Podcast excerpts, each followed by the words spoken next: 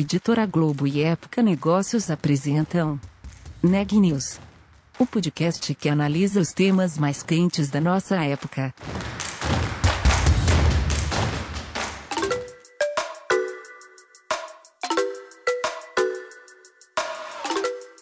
Olá, meu nome é Ana Laura Stachewski, eu sou da Época Negócios e você está ouvindo mais um episódio do Neg News, nosso podcast sobre como navegar e liderar em tempos de incerteza. A indústria automotiva vive um período desafiador. Embora a demanda tenha se recuperado em relação ao período inicial da pandemia, as montadoras enfrentam entraves na produção. Enquanto isso, também precisam acompanhar as inovações do setor. Esses são alguns dos temas do episódio de hoje, com a Daniela Frabasile. Pois é, eu conversei com Rafael Chang, que é presidente da Toyota do Brasil. Na entrevista, ele comentou a escassez global de chips. O mundo inteiro está passando por uma falta de semicondutores e isso tem atrapalhado várias indústrias, inclusive a automotiva. Ele falou sobre como a Toyota tem lidado com esse problema no Brasil e no mundo. Na conversa, a gente falou também sobre a alta demanda por carros aqui no Brasil. A demanda anda aquecida, mas a produção não está conseguindo acompanhar essa alta demanda. Está difícil aumentar a produção hoje em dia no Brasil. Além disso, o Rafael me falou sobre a tendência de carros elétricos e híbridos. Vamos ouvir a entrevista completa? Rafael, primeiro eu queria te agradecer muito pela oportunidade, por você estar aqui com a gente no podcast Neg News. A primeira pergunta que eu quero te fazer é sobre a escassez de chips no mundo. Os resultados do primeiro trimestre da Toyota mostraram que a empresa não foi tão afetada assim quanto as outras concorrentes, né? Eu queria saber como que foi isso no Brasil e como que vocês estão lidando com essa situação. Ok, então, primeiro quero agradecer o, o convite, sempre muito bom eh, falar com vocês. Eh, sobre o assunto da falta de, de, de, chips, na realidade, como você colocou, é um problema que está afetando o mundo inteiro e muitas indústrias. E, obviamente, dentro da, da indústria automotiva também a todas as montadoras. Agora, pelo sistema de, de planejamento da Toyota e o sistema de, de, de comunicação e, novamente, de planejamento com nossos fornecedores, o impacto dentro da Toyota a nível global foi, foi mínimo. Ou, pelo contrário, com, com, se comparamos com, com outras montadoras, com outras indústrias, mínimo. Então, isso é graças, novamente, a nosso sistema que, mesmo que eh, nós fazemos just-in-time e very lean production, nós temos um, não sei se chamar um safety stock, né? que está junto com nossos fornecedores e isso permitiu que o impacto seja mínimo. E aqui no Brasil, até agora não, não tivemos essa, essa, essa consequência de ter que parar nossa produção. Uhum. Mas como que foi isso? Você podia me dar um pouco mais de detalhes de como que foi essa relação com os fornecedores para conseguir não ter essa escassez dentro da Toyota? Bom, primeiro que nosso sistema de, de planejamento é muito não vou dizer de, de, longo prazo, mas visa muitos meses na frente, né? E, nós, e, e, e mesmo por, por esse sistema de just in time, de ter poucas flutuações, o fornecedor também pode planejar suas atividades de produção e manter esse inventário que nós precisamos para, para manter nossa produção por certo tempo. Eu acho que esse é o conceito básico que nós, nós temos dentro da, da Toyota. Uhum. Entendi. E como que a pandemia de Covid afetou a demanda pelos carros da Toyota aqui no Brasil? Bom, agora o mercado está muito, muito quente, como você sabe, é, é, uma situação de todas as montadoras. Primeiro porque é, quando começou a pandemia, realmente ninguém sabia o que ia acontecer, certo? E, e não estou falando só da Toyota, nem da indústria, mas em geral. E, e, e, o que aconteceu na, na, na realidade foi que o, a recuperação foi muito mais rápida, muito mais rápida. E, e isso criou uma série de, de, desabastecimentos dentro da cadeia de fornecimento também. Você deve haver ouvido que aqui no Brasil a falta de papelão, o aço, e finalmente todo isso eh, influiu dentro da cadeia de fornecimentos e obviamente dentro dos níveis de produção no, no mercado aqui no, no Brasil e em, e em, geral no mundo, né? E por outro lado, eu acho que também eh, a parte desse aumento da demanda dentro do, do Brasil, a agroindústria está crescendo muito, não? principalmente pelas exportações. E isso vem, por exemplo, de uma recuperação no mercado chinês muito mais rápido que todo mundo esperava. Então, eu acho que a combinação de tudo isso criou um desbalance dentro do demand and supply. Então, a situação agora é que temos mais demanda e menos supply. Agora, nós, em geral, poderíamos aumentar essa, essa, essa produção, mas, novamente, acima do que já está planejado, com essa falta de, de componentes, de matérias-primas, é realmente difícil. Então, eu diria que a demanda agora está muito boa. Uhum. E, se me permite agregar uma coisa, né? E, sobretudo, nós, no mês de março, lançamos um produto novo, que é o Corolla, Corolla Cross. E mesmo que alguém tinha alguma dúvida, será bom lançar um modelo novo nesse momento da pandemia? Eh, novamente, a demanda está muito boa, a aceitação de produto muito bom e as coisas estão caminhando muito bem. Uhum. E isso era uma coisa que vocês imaginavam lá no começo da pandemia, que a demanda por carro ia continuar aquecida, assim? E ainda mais pensando nos modelos da Toyota, que são um pouco mais é, para as classes mais altas? Bom, nós, na realidade, durante a pandemia, tínhamos dois ou três planos, né? Com uma recuperação mais devagar, com uma recuperação, digamos, normal e alguma mais, mais rápida. Mas, na realidade, essa recuperação foi muito mais rápida que nosso, nosso planejamento. E agora eu queria falar um pouco sobre o cenário da concorrência, né? A gente teve anúncio aí não tão recente de que a Ford vai sair no Brasil. Queria saber como que fica esse cenário agora para a Toyota com essa mudança bem expressiva nesse mercado e quais que são as perspectivas da Toyota aqui no país. Ok, tá bom. Então, eu acho que eh, com a saída da Ford, obviamente, uma pergunta é como vai quedar essa, essa fatia que eles tinham, né? E finalmente eu acho que uma decisão dos consumidores, né? Dentro do mercado tem muitas opções. Obviamente, nós como como uma das marcas, como uma das montadoras, tentamos oferecer sempre o melhor produto e o melhor serviço para nossos para nossos clientes e vai ser decisão deles que, que marca vão comprar. Esse é um assunto do ponto de vista do consumidor. Mas do ponto de vista da competitividade, né? O, o, obviamente, a, a permanência das marcas aqui no Brasil tem muito a ver com a competitividade e a sustentabilidade das operações de cada uma de, de nossas empresas. Nós, como, como Toyota, em, em geral, temos uma visão de, de longo prazo sempre, né? E nós acreditamos aqui na, no país, no Brasil, acreditamos muito na, na América Latina. E por isso que nós continuamos nossos, nossos investimentos. Mas, novamente, esses esos investimentos futuros tem a ver muito com, com a competitividade, com a previsibilidade que, que o país pode dar para, para, para, para empresas como nós, para continuar esses eh, investimentos. E, e quando falamos de competitividade, obviamente falamos do, do, do custo Brasil, de uma legislação que seja muito mais previsível para, para, para o futuro, e isso que nós esperamos, né? E, obviamente, de nosso lado, fazer nossa, nossa lição de casa, né? Ser mais, mais eficientes, mais competitivos, aumentar a produtividade. É, é, aqui no Brasil também o, o, tipo de câmbio é uma variável importante que impacta nossas operações. Contra isso, localizar cada vez mais peças aqui no Brasil, exportar mais. De fato, esse, esse novo modelo Corolla Cross, nós estamos exportando para 22 países da, da América Latina, né? Uhum.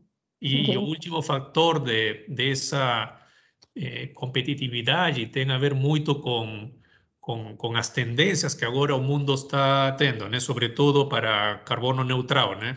Como, uhum.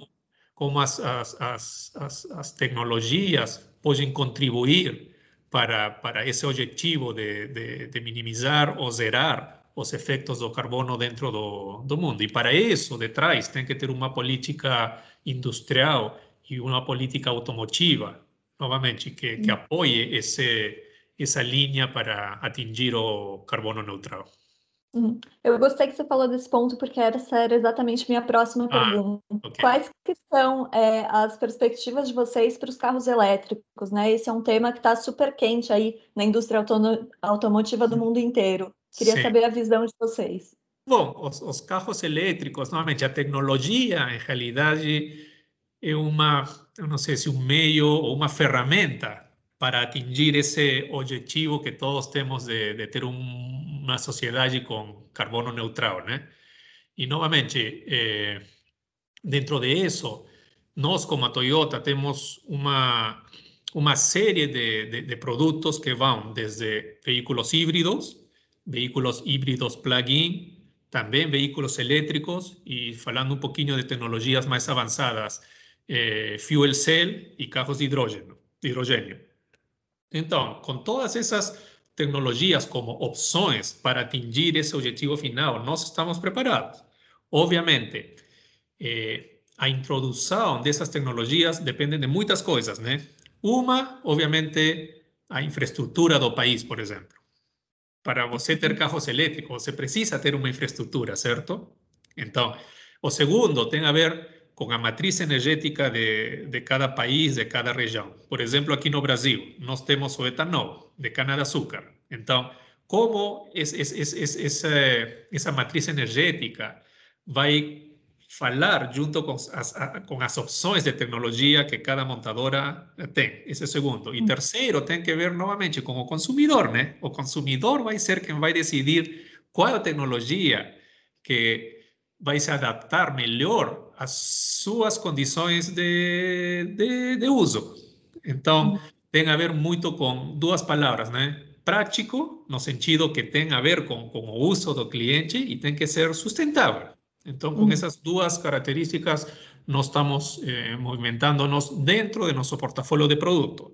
Mas, novamente, carbono neutral vai além só da tecnologia. Tem a ver muito também, por exemplo, com o jeito de como nós fabricamos o produto, os, os carros dentro de nossas fábricas, né? Então, nós estamos indo muito para que nossas fábricas também sejam carbono neutral, seja com a reutilização do, do água, zero emissões, etc tem a ver muito também com, com uh, a fonte de energia que você utiliza, né? Porque pode ser que o carro seja muito limpo, mas se a energia que você precisa utilizar para esse carro é produzida gerando carbono, você não está contribuindo, né? E tem a ver muito também com, com oh, a fase final do produto. Tem as baterias, como você vai, eh, não sei em português como falar isso, como você vai eliminar todos esos, esos, esos materiais ao, ao final do ciclo de vida do produto.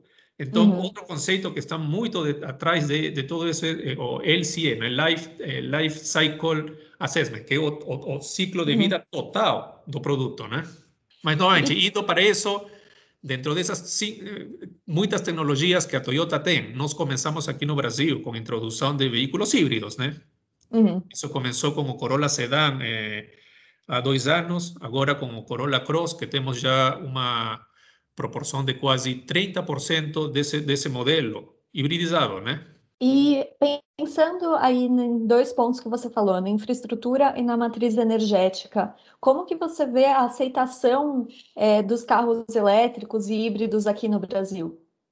Eu acho primeiro que a, a, o consumidor, a, o mercado está em, começando a entender primeiro o conceito do híbrido, né? Porque é muito simples quando você fala de eletrificação. Ah, são carros que têm bateria, são carros que têm que, têm que ir à tomada, né? Então, por exemplo, o primeiro conceito é veículo, carro híbrido, que é o que nós temos. Híbrido flex. E que, novamente, falando da matriz energética, utiliza etanol, que é um combustível produzido aqui no Brasil e que é um combustível muito limpo, uhum. certo? E o carro híbrido, a, a, vantagem que tem é que você não precisa tomar, é auto-recargável, né? Então, eu acho que essa é a primeira solução e que tem muito a ver com, com as características de nossa região, né? Então, esse é o, o, o primeiro passo. Novamente, logo vendrão as outras tecnologias, mas finalmente vai ser o consumidor, né? Porque imagina você dentro de, do Brasil, por exemplo, um país tão grande, você vai, não sei, a a interior ou a parte da Amazônia, se você não encontra uma, uma estação de carga para veículos elétricos, o que você vai fazer se não tem outra opção, né? E por isso que nós falamos muito que essas tecnologias vão ser muito da decisão do cliente, do tipo de uso, o, o ambiente onde o cliente utiliza o produto, a infraestrutura e a matriz energética. Perfeito. Agora eu queria falar um pouco com você, Shang, sobre é, gestão. Eu queria saber como que está a questão da gestão na Toyota. Vocês foram para home office por causa da pandemia, se vocês continuaram é, nos escritórios. E queria saber um pouco de você como tem sido liderar uma equipe em um ambiente tão incerto como que a gente está vivendo hoje. Ah, foi, foi todo um desafio, né? Mas o, o, o home office, o trabalho remoto, começou na Toyota do Brasil antes da pandemia. Nós já estávamos olhando novamente como melhorar nossa nossa eficiência, nossa produtividade, né? E entendemos que dando para nossos funcionários um melhor ambiente de trabalho, que pode ser novamente uma combinação entre escritório alguns dias e outros desde casa, o trabalho remoto não precisamente é trabalhar em casa, né? Pode uhum. ser em um lugar que seja mais, não sei, mais prático, mais conveniente. Nós traba que trabalhamos muito, por exemplo, com concessionárias e com fornecedores. Será que é melhor que nossos funcionários estejam trabalhando, por exemplo, um dia dentro da concessionária ou nossos eh, funcionários de compras estén com o fornecedor juntos. Então, esse conceito já tínhamos antes da, da pandemia. Obviamente, custou um pouco quebrar esse paradigma de, ah, não, a turma tem que estar aqui na, no escritório, né? Mas pouco a pouco nós fomos entendendo, fomos aprendendo o sistema e quando chegou o então, quando chegou a pandemia, o que isso, fiz isso foi acelerar o processo, né? Acelerar o processo. E, obviamente, acho que dentro disso aprendemos muito. Eh, obviamente, trabalhar remoto, você perde esse contato pessoal, né? Então, uma, das coisas que nós fizemos muito foi manter esse contato, mesmo pelo, pelo, pelas ferramentas tecnológicas que, no, que nós temos, né? Então, eh, eu fiz muito, muito muitos bate-papos com, com nossos funcionários, quase uhum. tinha dois ou três horas de bate-papos com funcionários para entender as suas preocupações, para, para, para entender o que a empresa estava fazendo. Mantivemos muita comunicação com nossa rede de concessionários, muita comunicação com nossos fornecedores durante o período mais duro da pandemia, né? que praticamente uhum. todo mundo ficou em casa.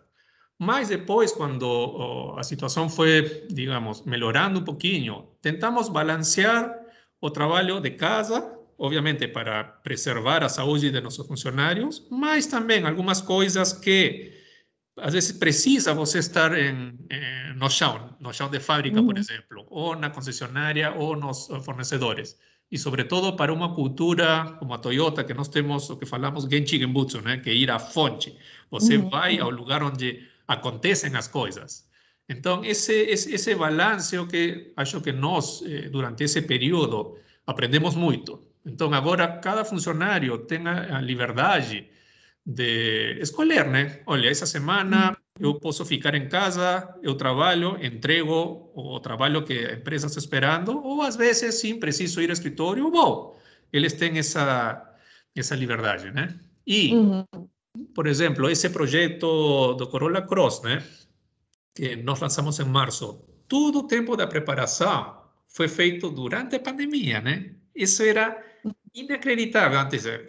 Mais, por exemplo, eh, a, a, o suporte que nós recebemos, que nós recebíamos de, do Japão, né? Um monte de supervisores vindo para aqui, para o Brasil. Foi feito uh, remoto. E a, a, grande vantagem para nós foi que nossos engenheiros desenvolveram ainda mais suas capacidades, né? Uhum. Eles pegaram muita mais responsabilidade, às vezes, muitas vezes, o supervisor do Japão não está. Então, eles tinham que procurar o jeito de resolver, né? E acho que isso ajudou muito esse desenvolvimento de nosso pessoal. Notícias do dia.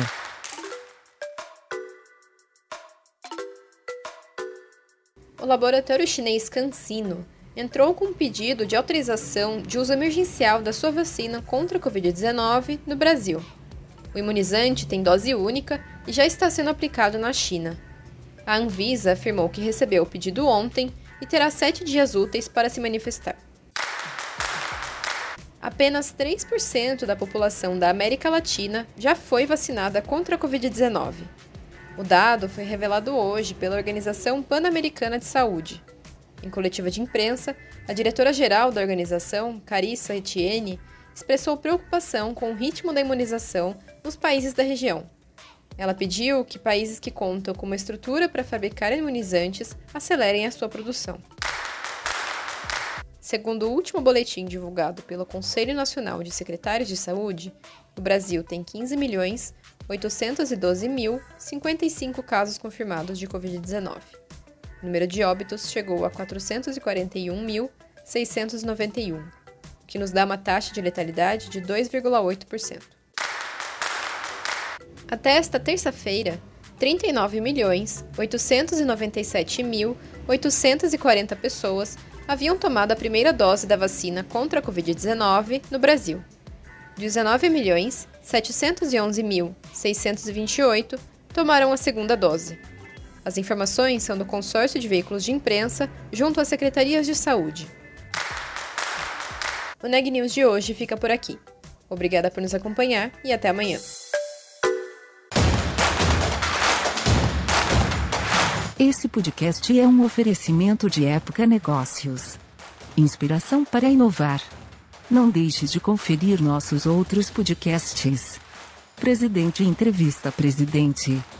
The Office. E os negócios da nossa época. Ouça, acompanhe, compartilhe. Vamos fazer deste podcast o nosso ponto de encontro.